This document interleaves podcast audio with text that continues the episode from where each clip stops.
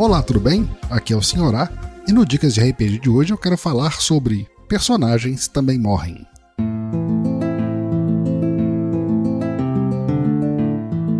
O Dicas de RPG é um oferecimento da Bardos Shop, bardosshop.com.br.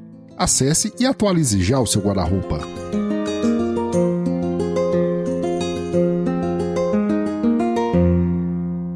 Pode parecer bem óbvio, né, essa minha chamada e esse meu título, personagens também morrem. Mas convém deixar claro o seguinte, principalmente para mim e para você que é um iniciante em RPG. Eu não tenho tanto tempo assim que eu jogo, como a maioria aqui do movimento RPG, mas é muito comum, principalmente quando você está começando, você adquirir muito apego a um personagem, principalmente aquele personagem que faz uma boa campanha, uma campanha bacana, num sistema e cenário que você gosta. Para não dizer que o meu personagem em questão é um apego só por conta do sistema, que é um sistema muito popular. Na Guilda dos Guardiões, a gente tem o hábito de viajar por diversos cenários e sistemas. O Shakan, por exemplo, criado em D&D quinta edição, ele já esteve em vários cenários e sistemas diferentes. E foi facilmente adaptável, é até uma curiosidade bem interessante aqui do movimento RPG. Acompanhe as nossas aventuras geralmente às quartas, que você vai entender o que, que eu estou falando. Mas vamos lá, a questão do apego.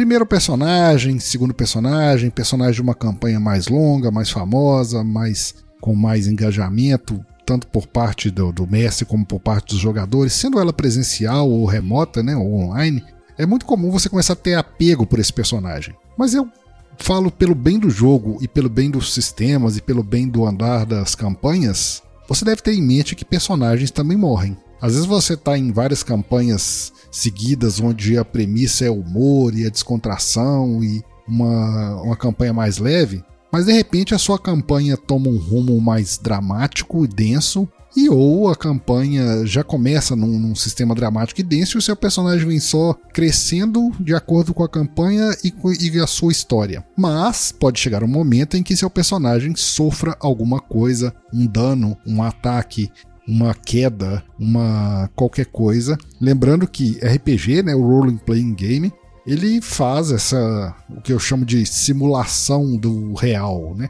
Não necessariamente, ah, mas como é que simula real? Se tem dragão, se tem uma simulação do que pode acontecer, né, com um personagem. Vamos transpor isso para um filme, né? Você está vendo um filme lá, você está vendo lá Game of Thrones, por exemplo, é, e o seu personagem pode sofrer alguma coisa e que seja um dano irrecuperável.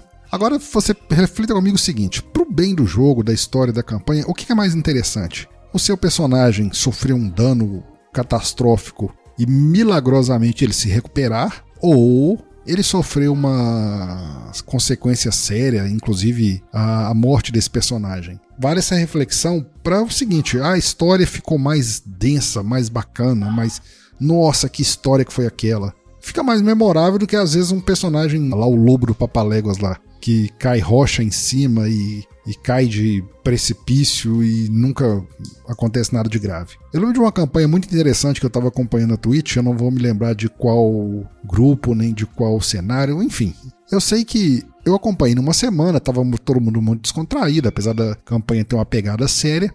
Numa segunda semana que eu assisti, tava um dos jogadores estava completamente é, transtornado, chateado, uh, o semblante fechado, triste, falando com poucas palavras. Pode acontecer alguma coisa. Na história, o que tinha acontecido? Tinha acontecido um ataque, alguma coisa, eu não acompanhei essa parte exatamente, mas o personagem dele tinha perdido um braço. Ou seja, tinha sofrido um dano sério, o personagem, mas pro bem do jogo, né? Aquilo ali tinha acontecido no jogo. O, tava lá, o personagem com o braço é, amputado. Né? Ele estava tendo mais dificuldades, as rolagens deles eram com uma dificuldade maior. Enfim, eu quero então deixar essa reflexão. Crie apego pelo seu personagem, faça o máximo por ele, faça o máximo com ele, tire o maior proveito dele, dê é, vida a esse personagem, mas lembre, tudo que tem vida morre. Então não fique muito, ah, nunca mais eu jogo, ah, não quero mais saber, meu personagem e tal. Comece a criação de outro. Você pode até se inspirar nesse, mas também tenha a ousadia de criar personagens diferentes.